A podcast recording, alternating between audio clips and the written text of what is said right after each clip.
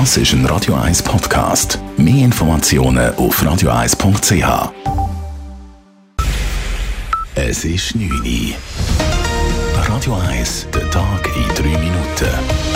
Mit dem Alles Karl. Die Stadt Zürich hat beim Rekurs im Fall der wirtschaftlichen Basishilfe für arme Menschen und für Sans-Papiers gepatzt. Der Rekurs gegen einen Entscheid des Bezirksrats wurde aufgrund eines Missverständnisses durch den Postdienst nicht ausgeliefert und landete wieder in der Stadtkanzlei. Die zuständigen Leute waren aber im Homeoffice, erklärte dazu Stadtschreiberin und Leiterin der Stadtkanzlei Claudia Güsch-Kurti. Diese Panne sei unverzeihlich und äußerst bedauerlich.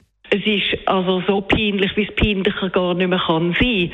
Und es ist natürlich ganz eine grosse Belastung für mich persönlich und auch für die Stadtkanzlei, dass jetzt wegen uns der Rekurs nicht hat können weitergeführt werden eine externe Untersuchung soll nun noch mehr Klarheit über die Panne schaffen, so Küschkurti. Die Stadt Zürich werde auf anderem Wege versuchen, diese dringend notwendige Hilfe für die bedürftigsten Menschen in Zürich zu ermöglichen.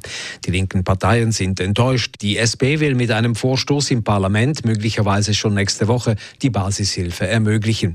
Die FDP hatte gegen das 2 Millionen Franken Projekt beim Bezirksrat rekurriert und Recht erhalten. Die 24. Olympischen Winterspiele in Peking haben offiziell begonnen. Chinas Staats- und Parteichef Xi Jinping erklärte die Spiele bei der Zeremonie im neuen Olympiastadion für eröffnet. Beijing 第二十四届冬季奥林匹克运动会开幕。Zuvor sprach IOC-Präsident Thomas Bach und richtete einen ganz besonderen Appell an die olympische Gemeinschaft, aber auch an die Politik. Give peace a chance. Das Motto der farbenfrohen Eröffnungszeremonie lautete Eine Welt, eine Familie.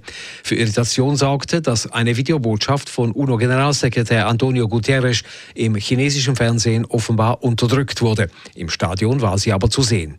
Guterres sprach dabei auch von der Achtung der Menschenrechte. Mindestens ein Viertel der Zürcher Schülerinnen und Schüler hat bis Ende letzten Jahres eine Corona-Infektion durchgemacht. Darum weisen sie eine natürliche Immunität auf. Rechnet man die Geimpften dazu, weisen 46 Prozent, also fast die Hälfte der Schülerinnen und Schüler, Antikörper auf. Zu diesem Schluss kommen die Forscher rund um die Ciao-Corona-Studie der Universität Zürich. Es könnten aber noch mehr Schüler sein, da die vierte Testreihe der Studie noch vor der Omikronwelle durchgeführt wurde. Im Fall des tot aufgefundenen Mädchens in Könitz bei Bern ist eine 30-jährige Frau als Tatverdächtige in Haft. Die Staatsanwaltschaft will nun Antrag auf Untersuchungshaft stellen, teilten die Berner Behörden mit.